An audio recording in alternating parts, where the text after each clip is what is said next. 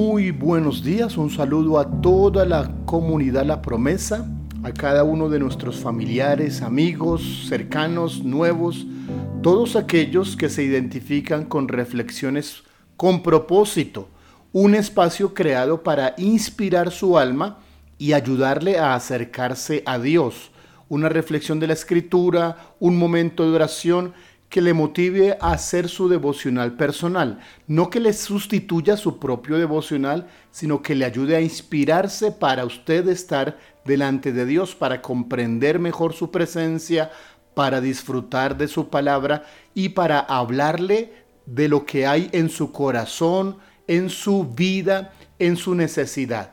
Esta mañana nos inspira el texto de Lucas capítulo 7, verso 9 que dice, os digo que ni aún en Israel he hallado tanta fe. Sorprendente historia. Me encanta, porque Cristo podía saber todas las cosas y no por eso dejar de maravillarse. Cristo parece casi deleitosamente impresionado por este encuentro, casi tomado por sorpresa por esa manifestación de fe de este hombre.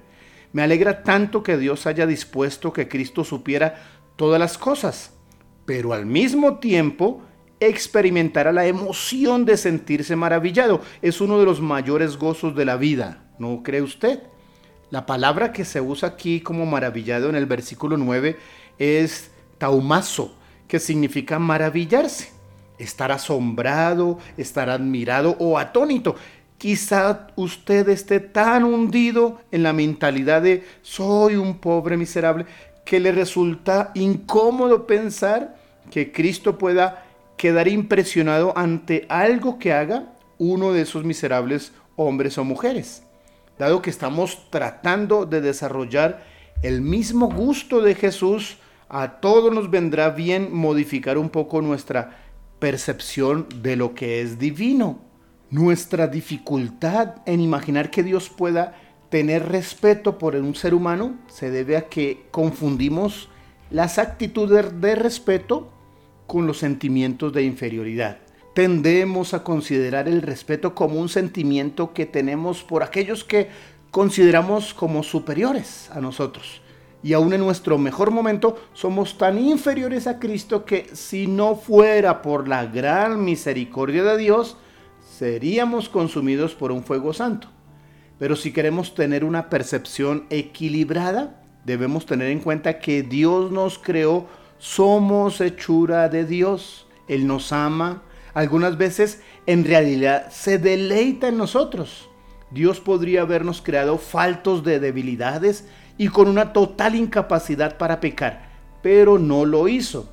Nos creó a propósito, con libre albedrío y afectos, para que podamos elegirlo a Él en medio de muchas otras opciones y de gran oposición. Dios no creó robots, creó seres humanos. Nosotros, los seres humanos, somos su creación más importante y una parte fundamental de una obra que Él observó y consideró muy buena, nos dice en Génesis. Cuando Dios ve que los seres humanos cooperan con su buena obra, y cumplen con lo que fueron creados para hacer, sigue viendo algo muy bueno. Perfecto no, respetable sí. Cuando el Padre ve a alguien que puede caer en el orgullo o el egoísmo o la arrogancia, pero se humilla ante Él y tiembla ante su palabra, Él estima a esa persona.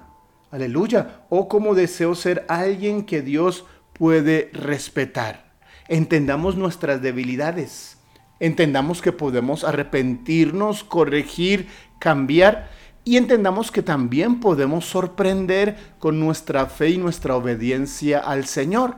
¿Qué tal si cada día que nos levantamos hay ese pensamiento en nosotros? Hoy quiero vivir una vida que sorprenda y haga reír al Señor. Hoy quiero vivir una fe, hoy quiero vivir de una manera, de un estilo conforme a lo que Él dice en su palabra, que traiga contentamiento, asombro y por supuesto satisfacción al Padre de uno de sus hijos. Usted y yo podemos lograr eso. Así que póngase en este momento delante de Dios, haga una oración y pídele al Señor, ayúdame, yo quiero agradarte, yo quiero honrarte con mi manera de vivir. Oremos, gracias Dios por tu misericordia, gracias por crearme como soy, con la capacidad de sentir, la capacidad de elegir, la capacidad de razonar. Gracias porque no creaste de mí un robot, sino un ser humano pensante y sabio para elegir.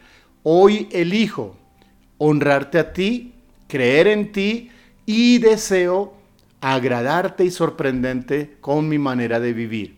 Te alabo y te bendigo.